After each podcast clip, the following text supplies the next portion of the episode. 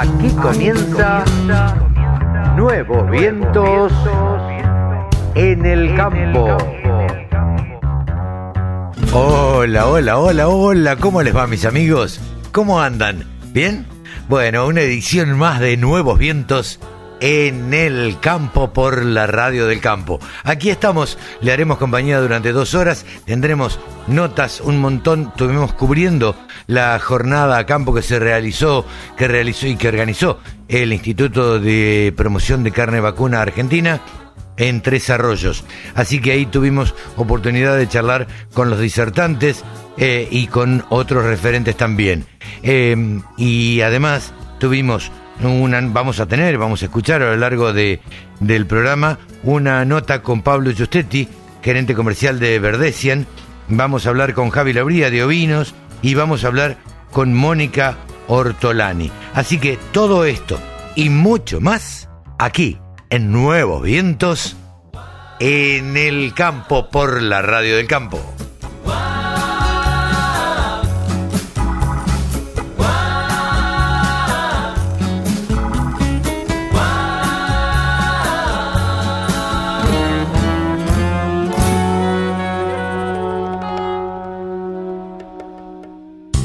La radio del campo. Única emisora con programación 100% agropecuaria. Lo que estás haciendo acá, también destacar y agradecer al INTA eh, esta asociación entre el IPCBA y el INTA es sumamente importante, que se ve reflejada en estas jornadas de campo. También quiero agradecer a los periodistas presentes. Me acompaña también el consejero Ulises Forte, el representante de Federación Agraria en el Consejo del Instituto.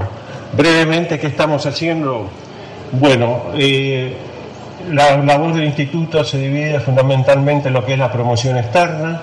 En la promoción externa hemos, estamos participando muy activamente en el gran mercado que es China, que en este momento de alguna forma es restringido por la pandemia, pero estamos presentes a través de redes sociales. Eh, luchando mano a mano con nuestros competidores.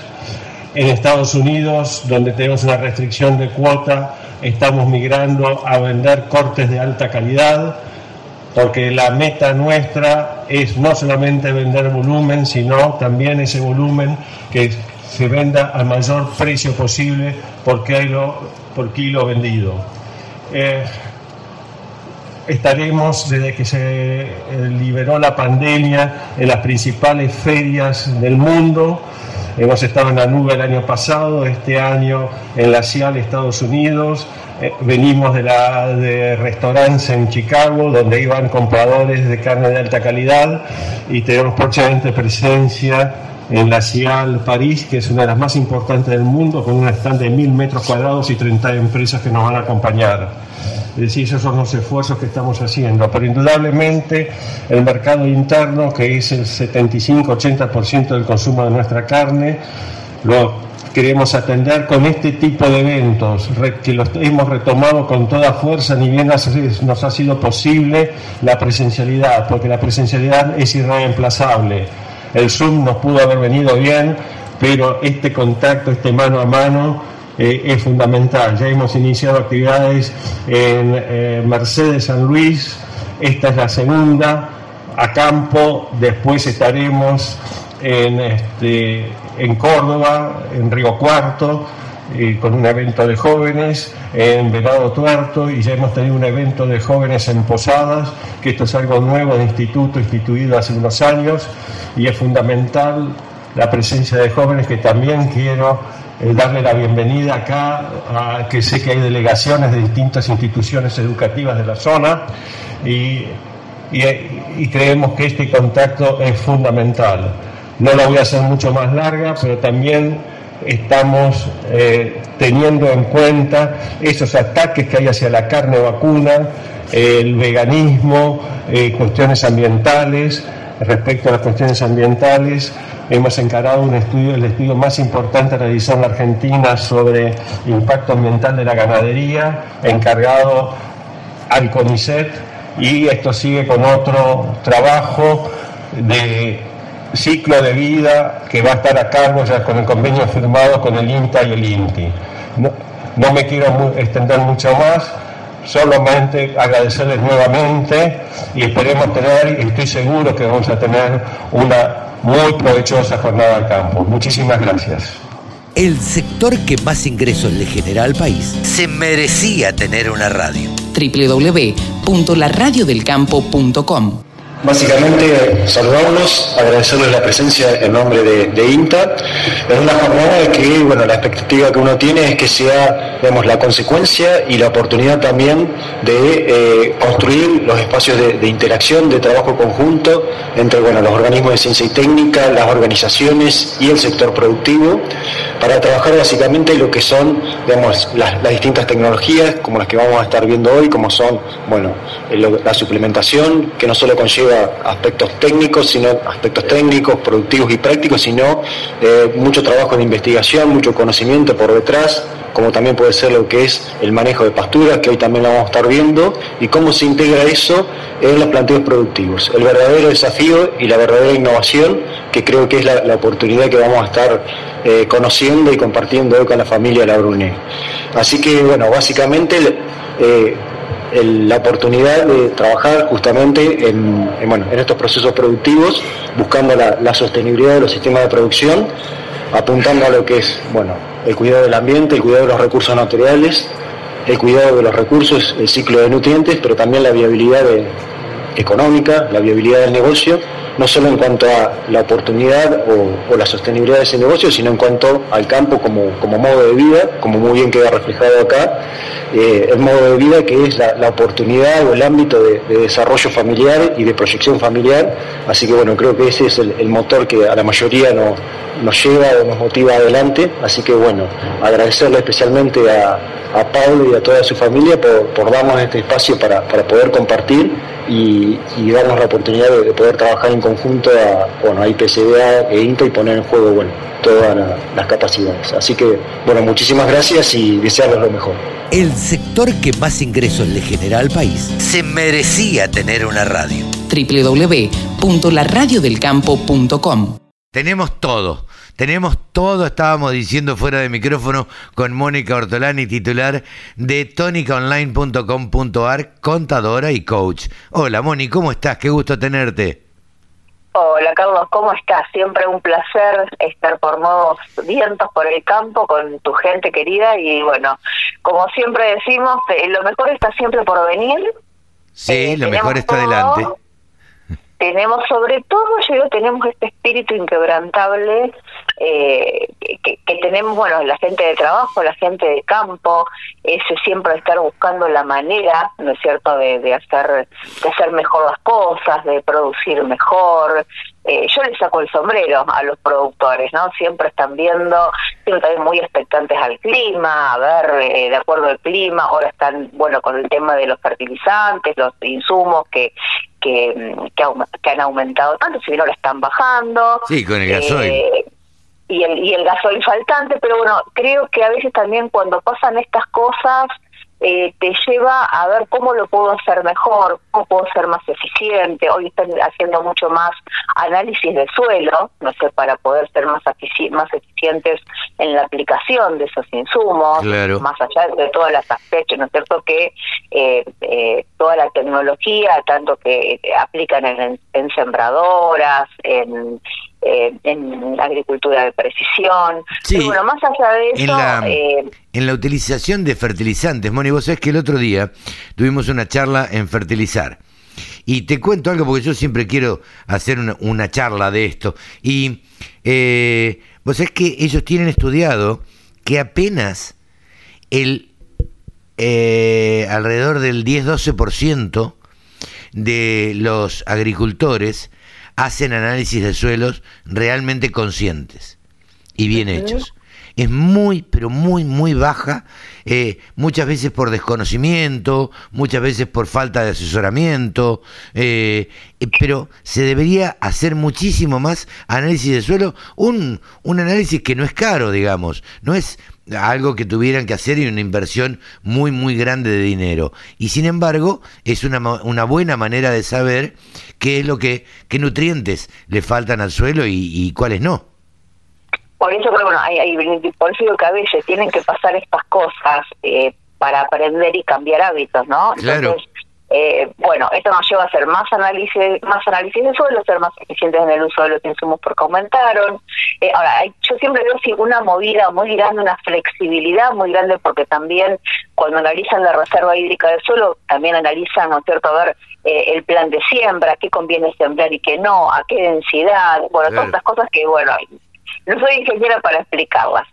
Yo miro la otra pata, que yo toda esa flexibilidad que hay para adaptar desde lo productivo, yo le pregunto a los qué tan flexibles son a la hora de comercializar los granos o a la Ajá. hora de financiar la campaña o financiar los insumos, eh, siento muchas veces como que se siguen aplicando las mismas recetas.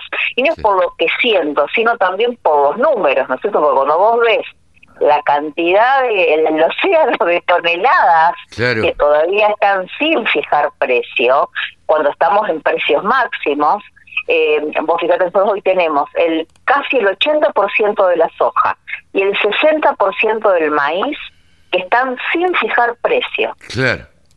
Eh, son 34 millones de toneladas de soja y 29 millones, 29,4 de, de maíz. Si nosotros tomamos este tonelaje, ¿no es cierto? Eh, pensar que de esas toneladas hay 8 de soja y 7 de maíz que están además vendidas Claro. sin fijar precio. Están, o sea, están comprometidas sin fijar precio. Y Si tomamos desde los máximos eh, de, de la soja y maíz por estas toneladas que no se fijó precio, se perdió se perdió el equivalente a mil cosechadoras, fueron 705 cuánto? millones de dólares. Mil cosechadoras. Son mil cosechadoras, que es menos inversión en el campo, menos negocios para, para toda la economía. Yo lo llevo a equivalencia, ¿no? O sea, eh, eh, porque yo digo, bueno, eh, por supuesto que si querés comprar, si hubieran querido comprar esas mil cosechadoras, no están. No, no, claro, no habría. No están y no habría. O sea, lo llevo en equivalencia quizás, bueno, por mi marido. No, contratista rural, ¿no? Digo, no, no, y a- tanto Y además te pon- ponerle un valor. Además ponerle un valor, Moni. es- exactamente, y ponerle un valor, eso llevarlo a, a silos, llevarlo a otro tipo de maquinaria, llevarlo a tractores. Eh, entonces, bueno, eh, yo también lo, lo que veo es que, bueno, eh, si vos mirás el trigo, está invertido. Miren más el mirado lo- el mercado local, ¿no? Si bien Chicago eh, ayer tocó máximos las hojas 650, acariciando ahí los 650,74, que fue el máximo de- del Claro. 2012, ¿no? Pero cuando vos mirás acá, que es lo que en realidad cuenta, aumentó un dólar a 422 dólares. Sí, claro, claro, Está claro.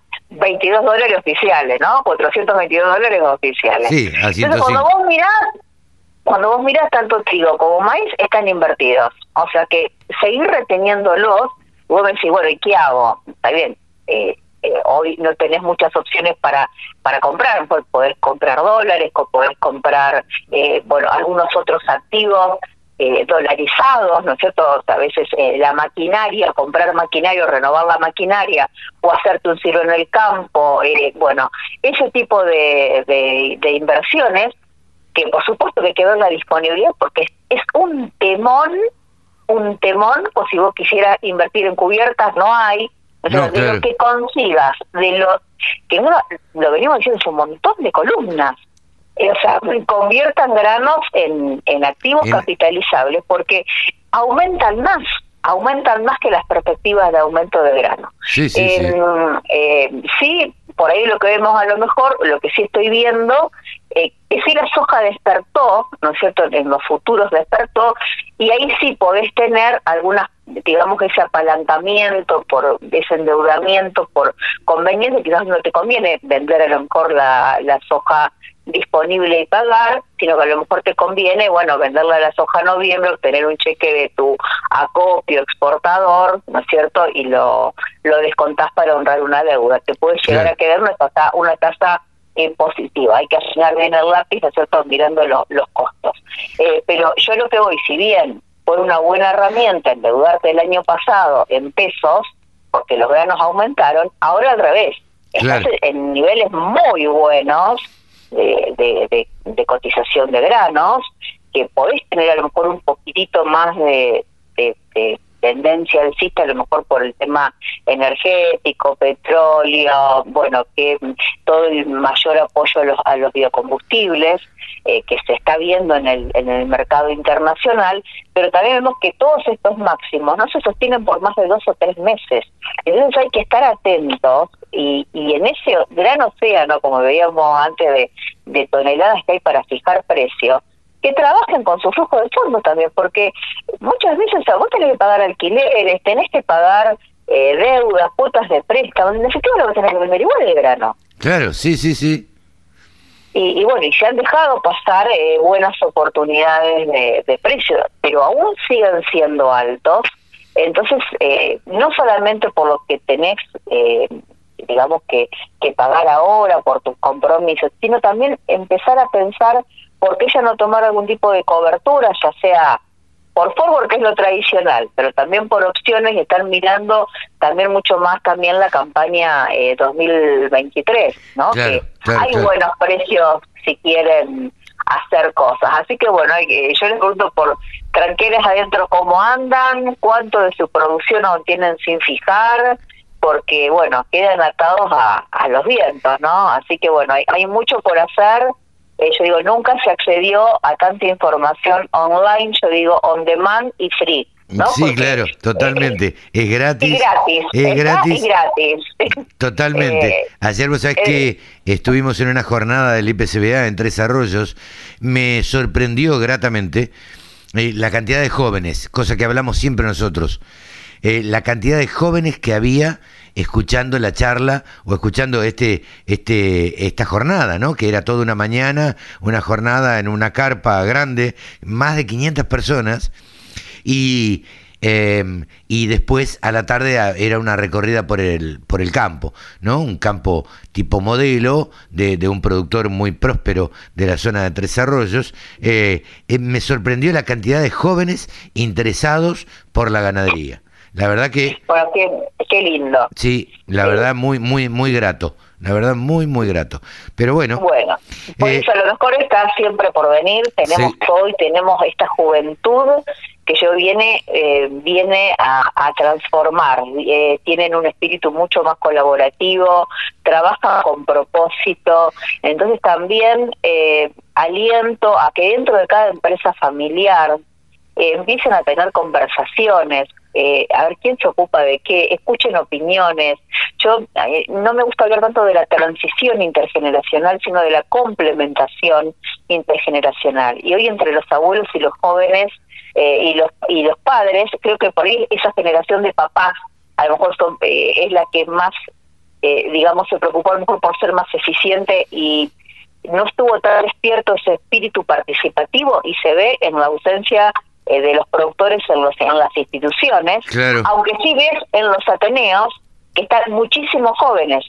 Entonces tengo mucha esperanza de que eh, los jóvenes nos están eh, nos están impulsando, nos están despertando eh, nuevas acciones. Escucha, ¿qué hicimos? ¿Qué estamos haciendo? Entonces tenemos que empezar a, a complementarnos más entre las distintas generaciones y, y hay mucho por hacer. También, bueno, un poco me ocupo esto más empresas de familia, ¿no? Viendo esta complementación entre padres, hijos y nietos, eh, que es tan lindo tanto desde lo técnico como desde lo vincular eh, impulsan nuestras empresas agropecuarias. Así que, Totalmente. bueno, totalmente. eh, como, como decíamos al principio, bueno, tenemos todo. Tenemos todo y lo mejor está por venir.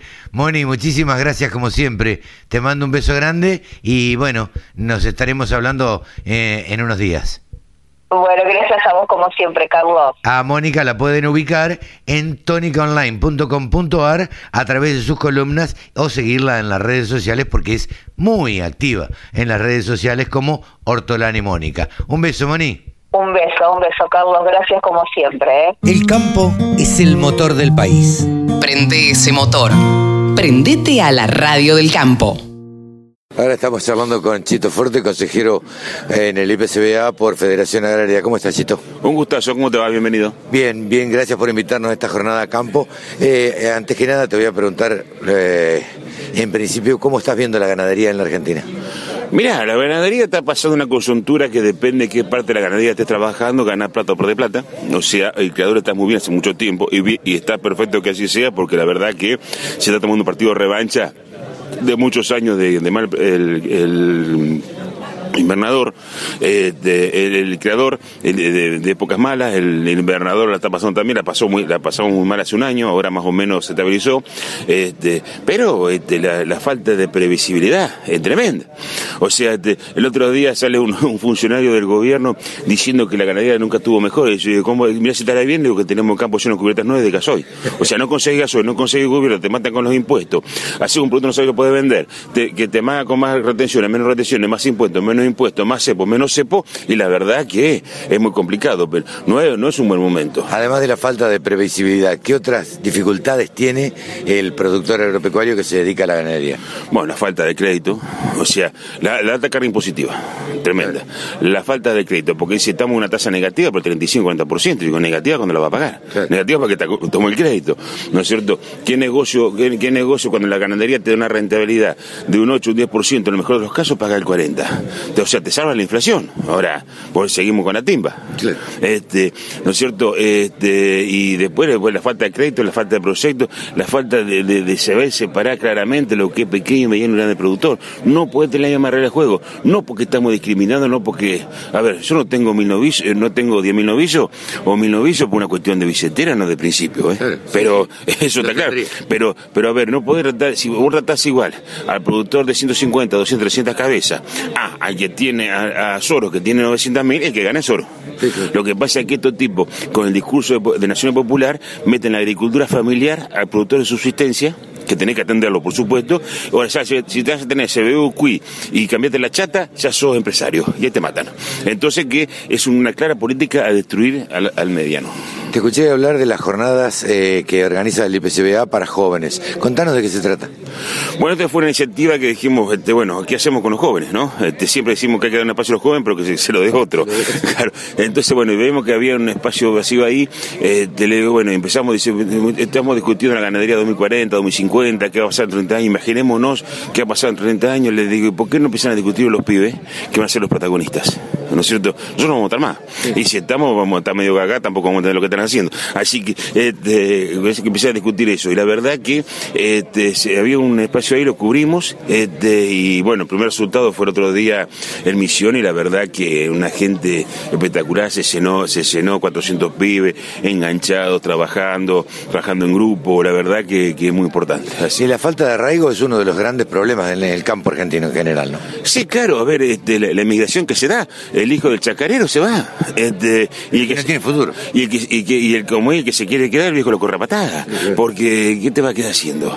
¿Viste? Está bien que muchas veces lo que tenemos, lo que hacemos ganadería, estamos más de porfiados que de otra cosa, o porque, no sabemos otra cosa, pero este, no, no hay futuro. Yo recién le decía a un colega tuyo, digo, demos a los jóvenes que los jóvenes a ver si pueden revertir esto. Mi generación se fracasó. Nosotros éramos, fuimos los grandes triunfadores en los 80 que recuperamos la democracia. Está perfecto. Y lo hicimos, salimos, acompañamos, bacanudo. Ahora, después, en, el. La Federación Agraria en el, 2000 presentó un proyecto para el plan arraigo, para que el pibe se quedara en el campo. En el 2010 reformó ese proyecto que era para que se quedara en la zona, en el pueblo de estaba, en su provincia. Y ahora ya estamos haciendo una muralla necesaria para que no, se vaya. Entonces, más fracaso, 30 años de fracaso. Entonces, bueno, macanudo, ahora que vengan, que vengan los nuevos, que el recambio que vengan los pibes y que hagan su, propia de, su propia movida como para recuperar esto. Y bueno, cada cual desde, el sector de lo político nosotros nos corresponde la ganadería, vamos a apoyar, tenemos la estructura, vamos a hacerlo. Sin duda, pero si el país no te acompaña, los chicos, ¿cómo se van a quedar? Ah, bueno, está bien, obviamente que eso es, una cuestión política, una cuestión política general que no, o sea que no, no, no ataca a lo sectorial, obviamente, no puede escapar de todo eso. Pero bueno, también, también hay que buscar que, evolucione el recambio generacional, este, el, recambio de ideas, eh, modernizar los mensajes, modernizar los discursos. Yo te ponía a pensar, lo que era, yo me pongo a pensar de cuando yo, bueno, de cuando me, me parieron en la chacra de cómo laburaba mi viejo y lo veía laburar mi viejo de qué forma, de cómo empezó a laburar yo de qué forma, cómo estamos laburando ahora, el cambio es abismal. Y, y, y año a año va, va a mil por hora. Entonces, ese recambio eh, con la tecnología, con los drones, con, con las cámaras, con internet, con eh, este, como es, te decía, no, no, porque los productores de sol a sol, y va a los, va a los pibes que están con, con un monitor estudiando en la, facu, en la facu y el otro mirando la cámara a ver que si come la vaca o no come la vaca. Entonces, muchacho, a ver, este, cambiemos, no, eh, no se puede vivir más en el campo. Sí, sí, ahora tenés internet, tenés la cámara, tenés todo. Lo que no tenés camino. Claro. Es decir, resulta, Otro, otro de los grandes problemas. no tenés infraestructura, no tenés camino. ¿Qué? Ahí está el rol del Estado que no aparece. Entonces, pero todo, todo eso evoluciona tan rápido y nosotros ya venimos como medio cansados, acobardados, con ganas de seguir porque es, es más, es más lindo esto que, es más lindo que barrer, esto que barrer la vereda, pero eh, te seguimos, pero que vengan los pibes a ser protagonistas. Entonces vos le das el espacio, si les sobra inteligencia. Sí, la verdad que sí. Gracias, Chito. Un gustazo. Chito Forte, Ulises Chito Forte, aquí en los micrófonos de la Radio del Campo. El sector agroindustrial es el que más mano de obra ocupa en la Argentina. Nos merecíamos una radio.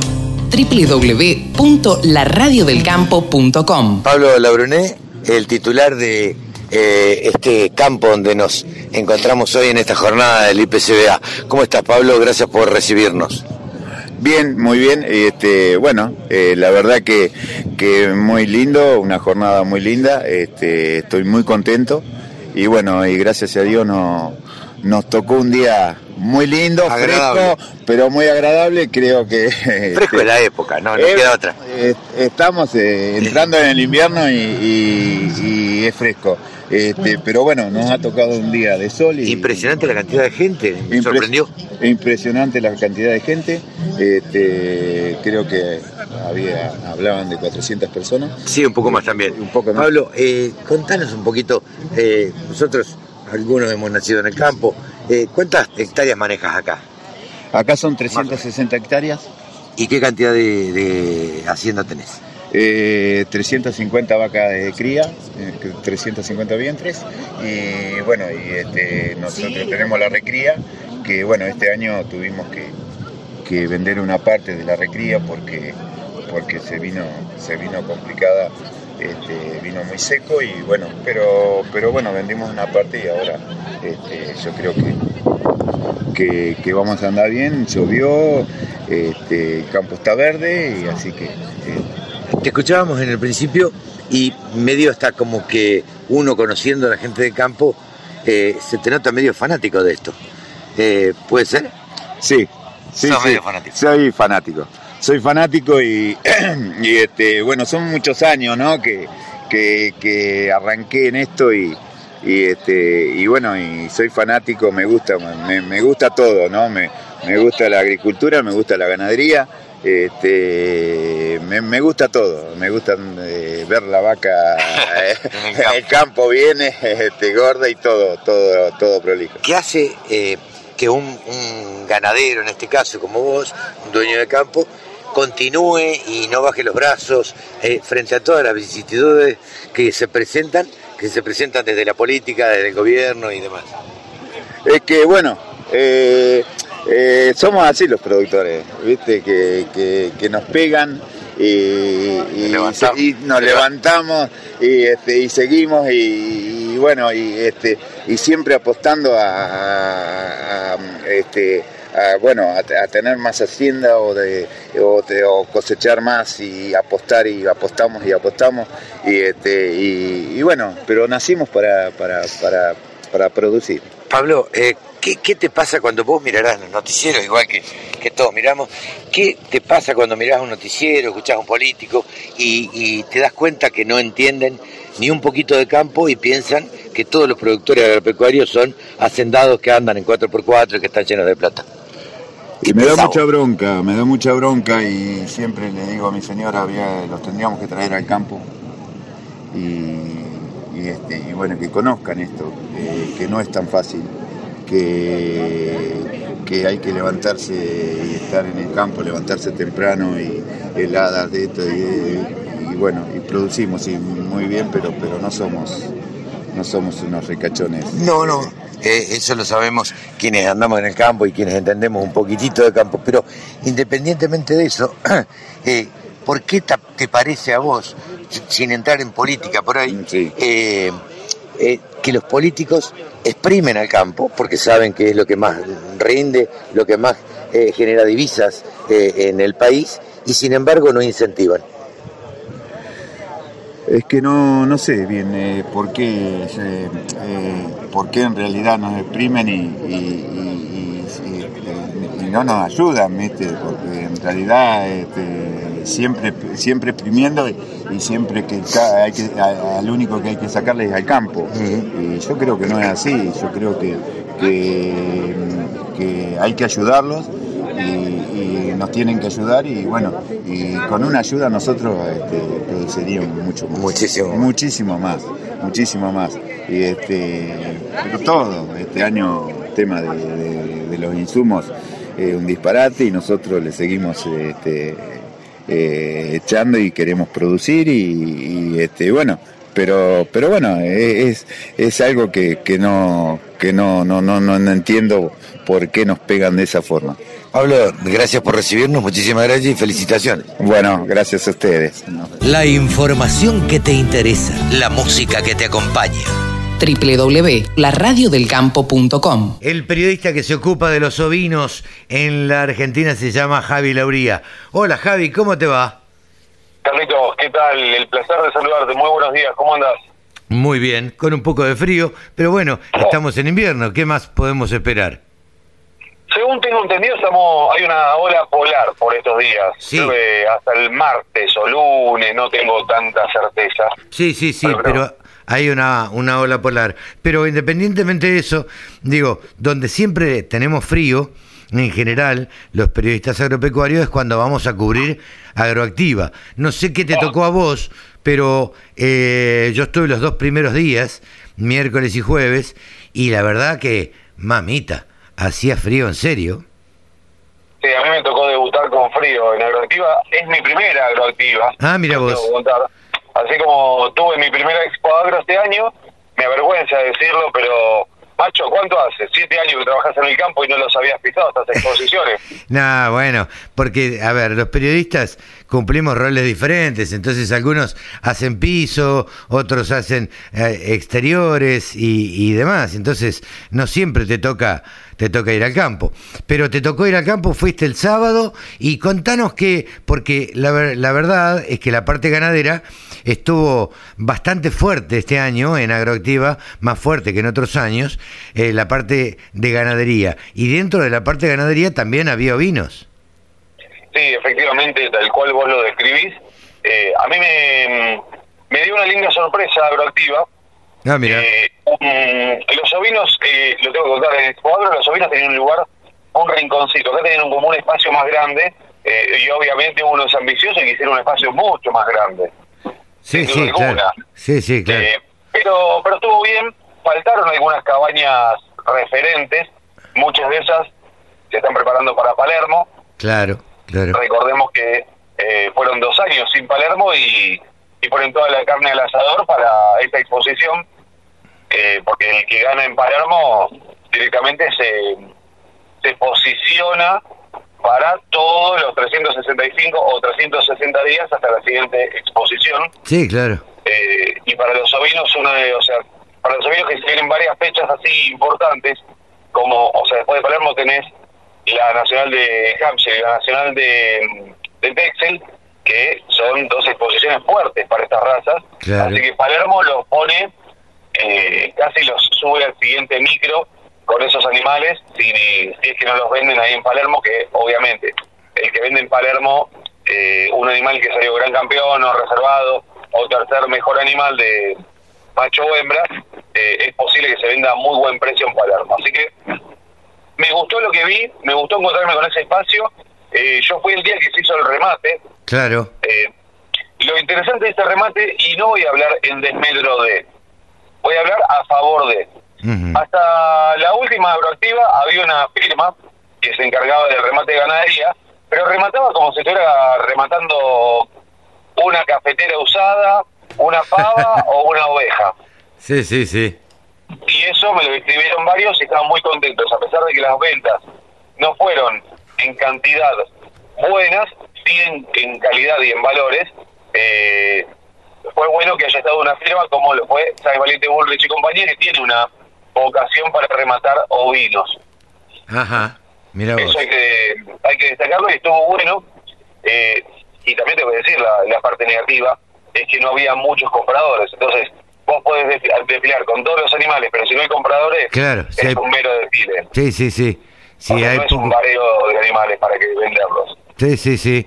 Eh, así que, eh, ¿cuál fue tu, tu impresión, digamos, más allá de que fue un poco chica, digamos, la, la presencia de ovinos en agroactiva? Mi impresión fue que, mm, que hay potencial, hay ganas, la gente va, mira y empieza a, a engancharse cada vez más. Me encontré con cabañeros que, bueno, que en los últimos años vienen traccionando mucho, mucha gente joven, mucho caballero joven. Ah, mira vos. Eh, me refiero a caballeros jóvenes, mi edad, por ejemplo, yo tengo 40, soy, estoy recién terminando el Sos un secundario, bueno, cachorro. en el 2000, pero casi lo mismo. Cachorro, cachorro. Totalmente. Este, pero me encontré con mucho caballero joven entusiasmado, con ganas de mostrar.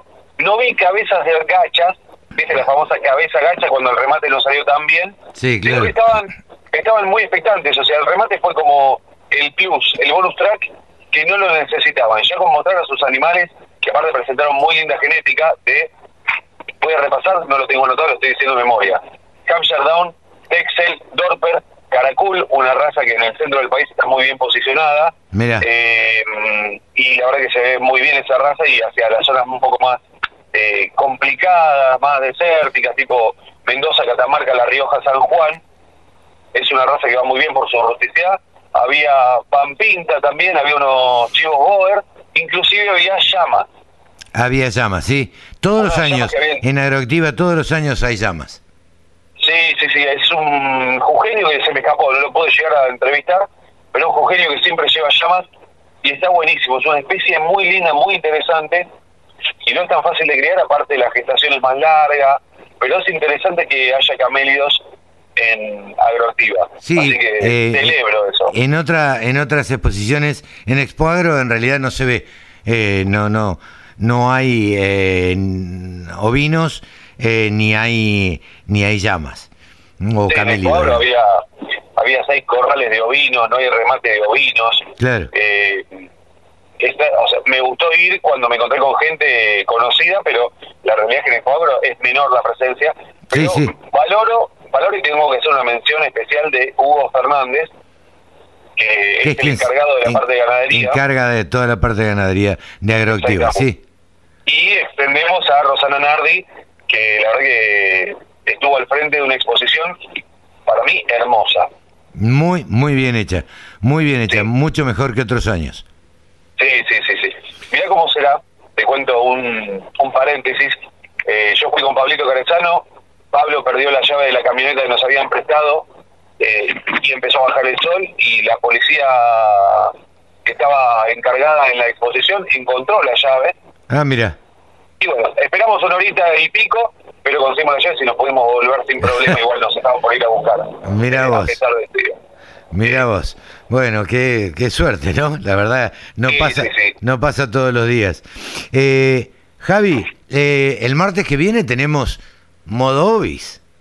Exactamente, tenemos el episodio 3 de las charlas Modo Obis a las 19 horas Argentina, eh, Argentina, Brasil, Chile, Uruguay, después los, el resto de los usos horarios eh, te los debo porque no me los acuerdo de memoria, No, no, seguro. Eh, pero muy entusiasmado con esta charla porque ¿Qué vas a tener? vamos a tener en piso, es la primera vez que tengo en piso un entrevistado para estas charlas, a Tori Micoli, que hemos hablado hace tres Sí, semanas con sí, vos. sí, sí, sí. Así que Flor va a estar con nosotros conversando. Vamos a hablar de nutrición en ovinos, tanto para carne como para leche.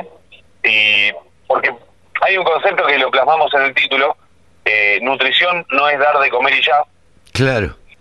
Y en los ovinos uno puede, o sea, lo mismo que con, con los vacunos, pero tratar de hacer el cambio de chip, de pensar bien la nutrición para sacar el potencial y expresar el potencial de cada animal, de cada ejemplar. Sí, sí, sí, sí. Eso por un lado.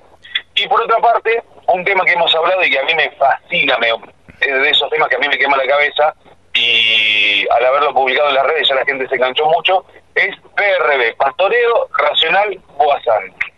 Lo vamos a hacer con Federico Basqueto, él junto con su hijo, Federico es médico veterinario, el hijo es ingeniero agrónomo, eh, llevan a cabo el PRB, el Pastoreo Racional Guasán, en el establecimiento que tienen en eh, Adelia María, Córdoba, lo con ovinos, Federico tiene encargada la parte de ovinos y Bruno, el hijo, tiene la parte de vacunos. Eh, así que es súper, súper interesante porque tienen una concepción muy, muy aferrada a la tierra, no es solamente poner un par de, de redes y ya, sino eh, pensar en, o sea, en forma holística, en todo lo que significa. Sí, sí, sí.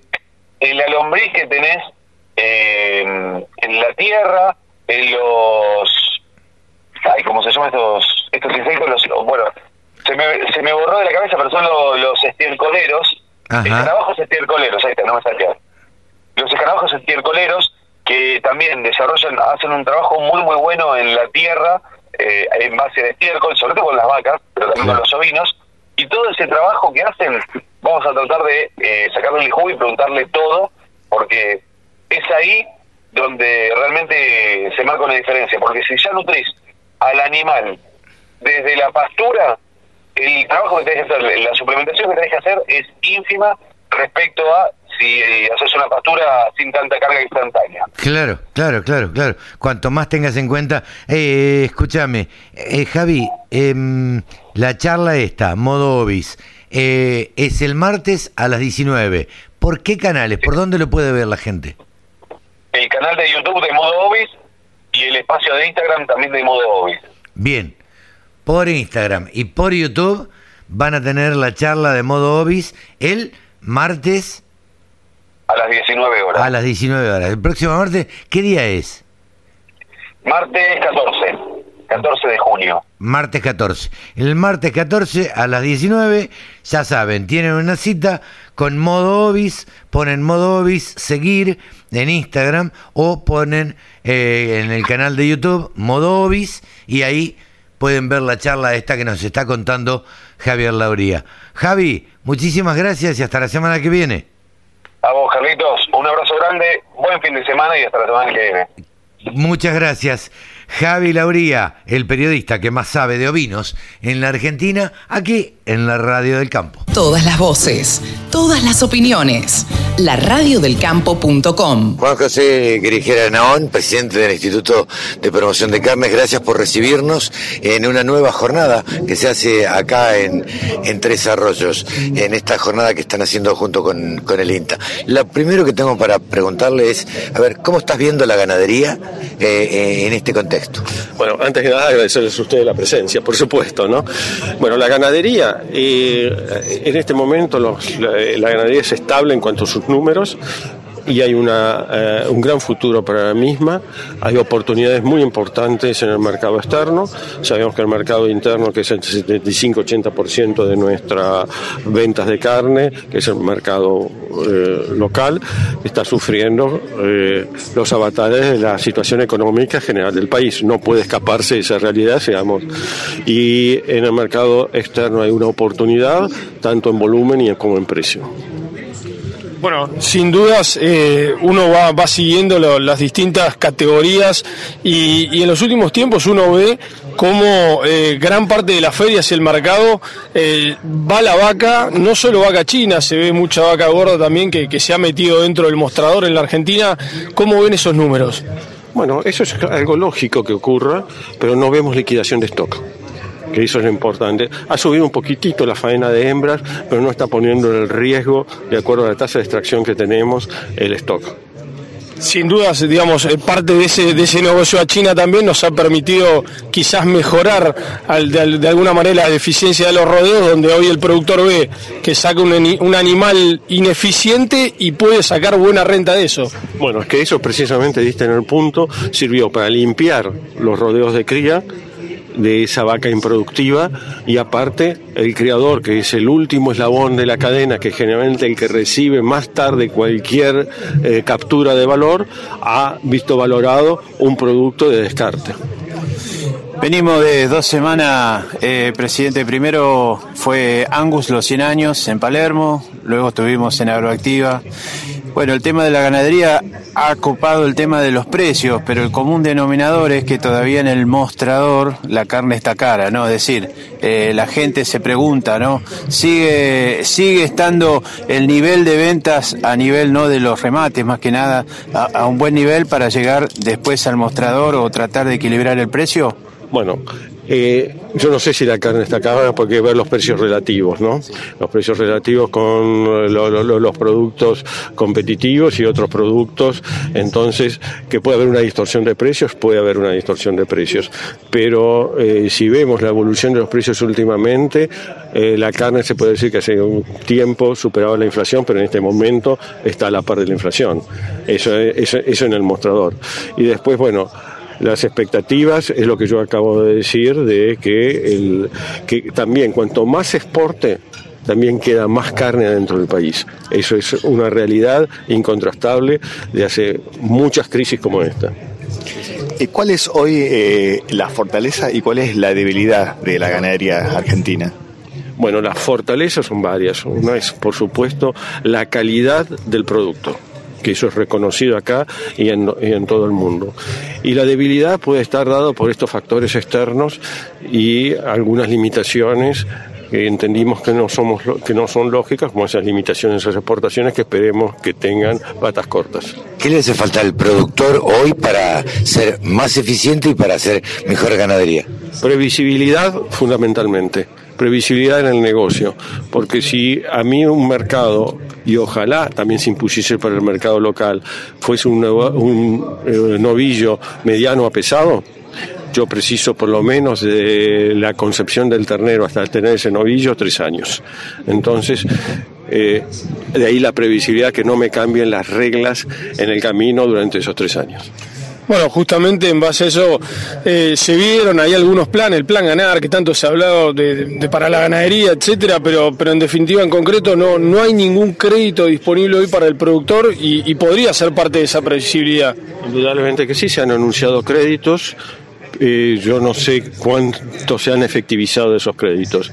Sería osado de mí opinar ah, más allá que esto porque no tengo la información. Se habla de tasas este, subsidiadas, que los números que uno escucha son interesantes dentro del marco este, inflacionario, porque una tasa del 25% en este momento es muy interesante, ¿no? pero exactamente, pero este, eh, no sé cuánto se ha concretado eso. Sí, el ple- siguiendo con el plan ganar se está presentando en las provincias. ¿Ustedes del instituto lo ven positivo, o sea, para sumar más capacidad ganadera en todo el país? Bueno, no lo hemos estudiado en detalle, indudablemente es un esfuerzo interesante y bueno, vamos a ver cómo se desarrolla, eh, cómo se implementa. ¿Y cuáles son las cuestiones medioambientales que le preocupan, que hizo recién alusión usted respecto de la ganadería? Que no se está reconociendo fundamentalmente la- el efecto de la ganadería en la captura de carbono.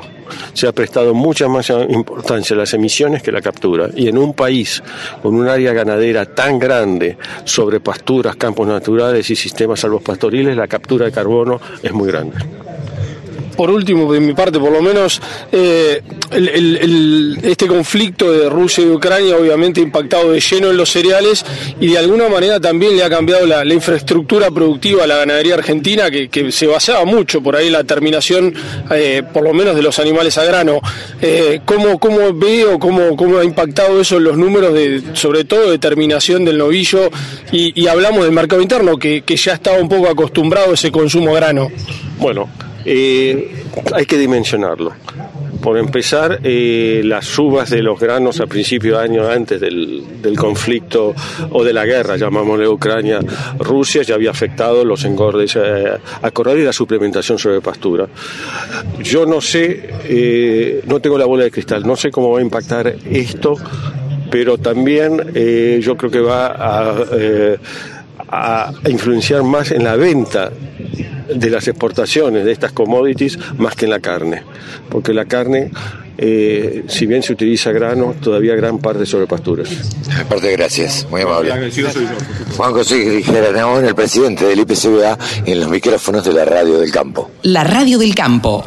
www.laradiodelcampo.com. Ahora estamos comunicados con Pablo Giustetti, eh, gerente comercial de Verdecian.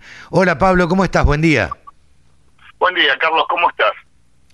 Muy bien, por suerte. Acá tomando unos mates eh, mientras conversamos. Eh, Pablo, eh, la verdad es que eh, queríamos saber, en principio, a ver, que nos cuentes qué es Verdecian para aquel distraído que, que no, no la escuchó nombrar o, o, o no la conoce.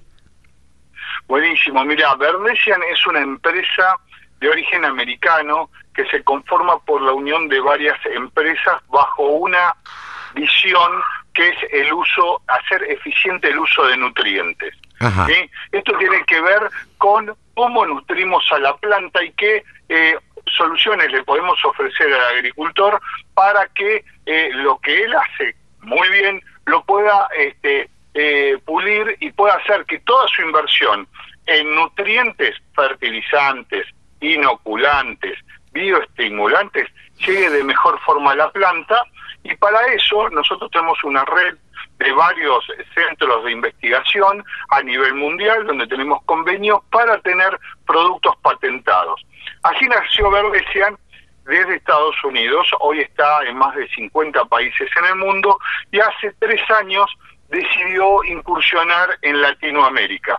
Es ahí donde un grupo de, de profesionales que, que, conformamos Verdecian, este, empezamos a desarrollar esta visión, empezamos con la parte de tratamiento de semillas, que era algo que se conoce en el mercado y que tenía gran penetración, ofreciendo alternativas distintas con moléculas que actúan adentro de la planta, entonces hace que tome más nutrientes, y esto es una molécula que se llama take-off, o una molécula que estimula la producción de hormonas para las gramíneas, ¿sí? lo otro es para, está en línea general, en las gramíneas específicamente, aparte del azospirillum, por ejemplo, tenemos esa molécula que hace que más hormonas y la planta esté mejor, viste las situaciones de estrés que está eh, las plantas en invierno, bueno, performan mejor. Y algo que penetró con fuerza, eh, logramos hacer un cambio, había algo ya en el mercado que eran los polímeros para tratar fertilizantes, para que no se pierdan o no queden en el suelo, este, los trajimos, encontramos que una alternativa era trabajar eh, con los distribuidores mano a mano, entonces hicimos centros de tratamiento de fertilizantes, hay 29 en Argentina, y bueno, este, estamos con esto bastante activos. Y tenemos en breve eh, polímeros para tratar efluentes pecuarios, tenemos este, microelementos combinados con bioestimulantes, pero para eso todo lo hacemos probándolo y se está probando a campo a través de terceros, ¿no? Referentes del mercado estamos yendo así. Así que esa es un poco la propuesta de Verdecian. Okay. Suficiente de nutrientes acá en Argentina. Pablo, eh, ¿tienen una, una planta o, o, tienen distribuidores? ¿Cómo, ¿Cómo se manejan comercialmente? Mira, Sí, mira, nosotros hay productos que los traemos directamente desde otras este, industrias, otras fábricas nuestras a nivel global. Tenemos convenios a nivel local con distintos centros de producción. Ya eran fábricas que nosotros le establecemos los parámetros de calidad que nosotros necesitamos y para ir al mercado nosotros vamos a través de distribuidores locales. Para nosotros el distribuidor en la red comercial de Argentina es muy fuerte, tiene mucha penetración, conoce muy bien a los productores, entonces consideramos que es un socio estratégico para llegar más fácilmente al productor. Ajá. Bien, eh, y, y, y, cómo encontrás, vos gerente comercial, imagino que eh, andás por todos lados, viajás mucho, eh, ¿cómo, ¿cómo encontrás al productor agropecuario hoy? eh, digo, receptivo? ¿Cómo, cómo, cómo lo notas? Mira, el, el, el ADN del productor es receptivo a escuchar las tecnologías. ¿sí? ¿Qué es nuevo? ¿Qué me hace eficiente mi empresa? ¿Cómo puedo mejorar eh, mis números? En ese sentido lo tenemos en el ADN. ¿sí?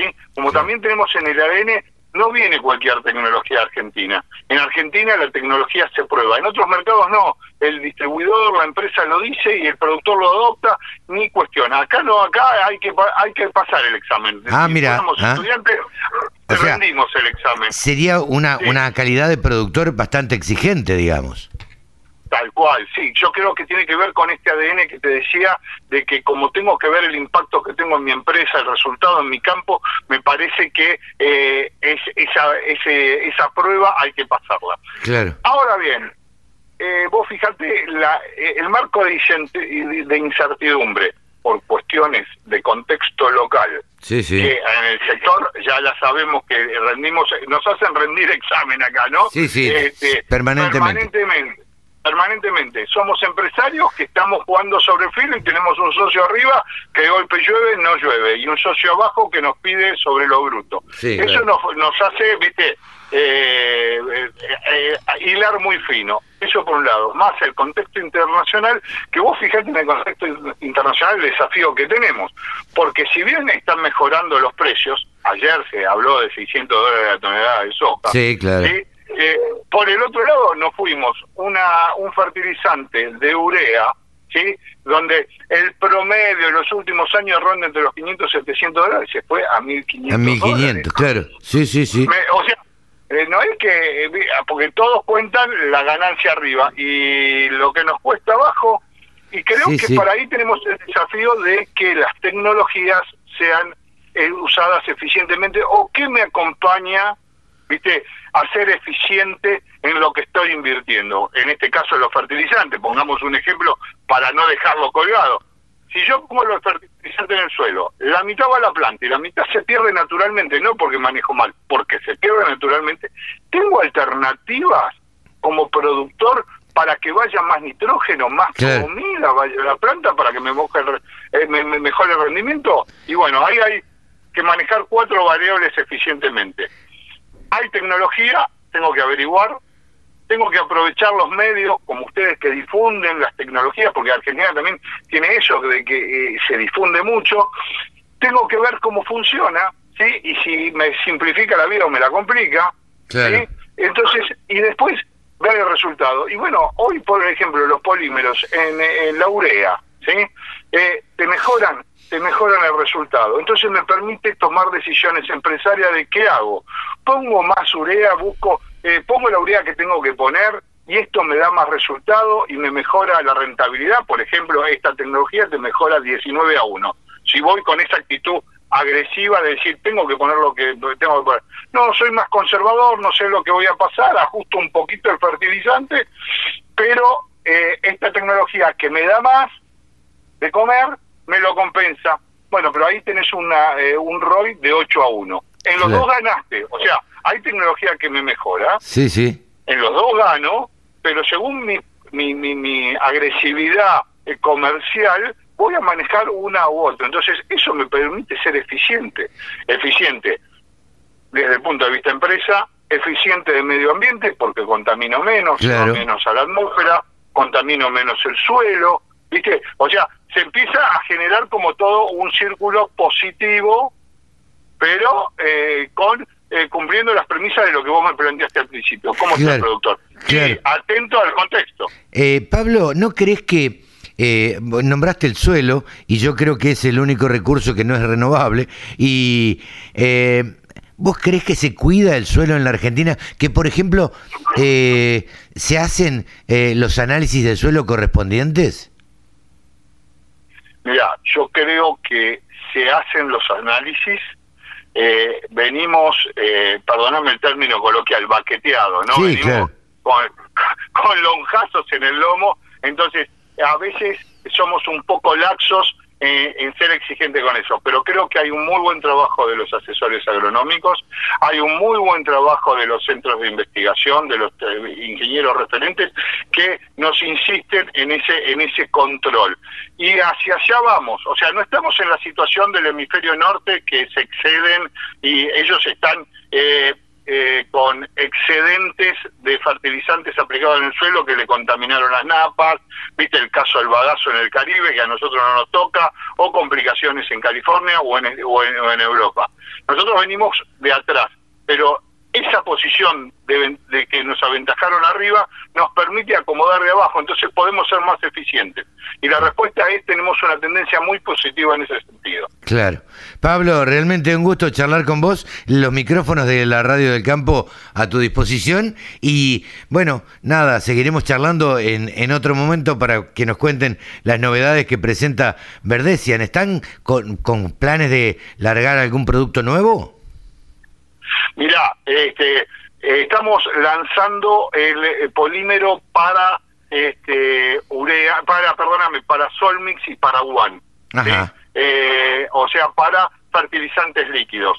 En Europa acaba de salir que podemos, somos el único producto que comercializa con el título de protección de este, contra la volatilización. Así que queremos consolidar eso, esta campaña, y vamos a estar con novedades eh, muy significativas con eh, para lo, que es soja y también para el tratamiento de semilla de maní en breve, así que va a ser un gusto poder compartir con vos, Carlos, y con tus oyentes y comentarte un poco más de eso. Pero cómo no, cómo no, con gusto. Las, como te dije, los micrófonos de la radio del campo están a disposición de Verdecian y cuando quieran volvemos a, charlar y, y nos cuentan más novedades. ¿Te parece?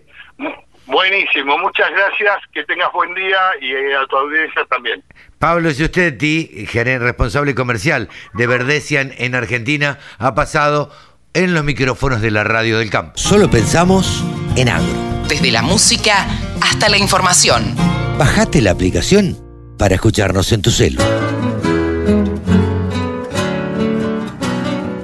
Y así pasó un programa más de Nuevos Vientos en el campo por la radio del campo. Nos despedimos hasta la semana que viene. Chau, chau, que lo pasen bien.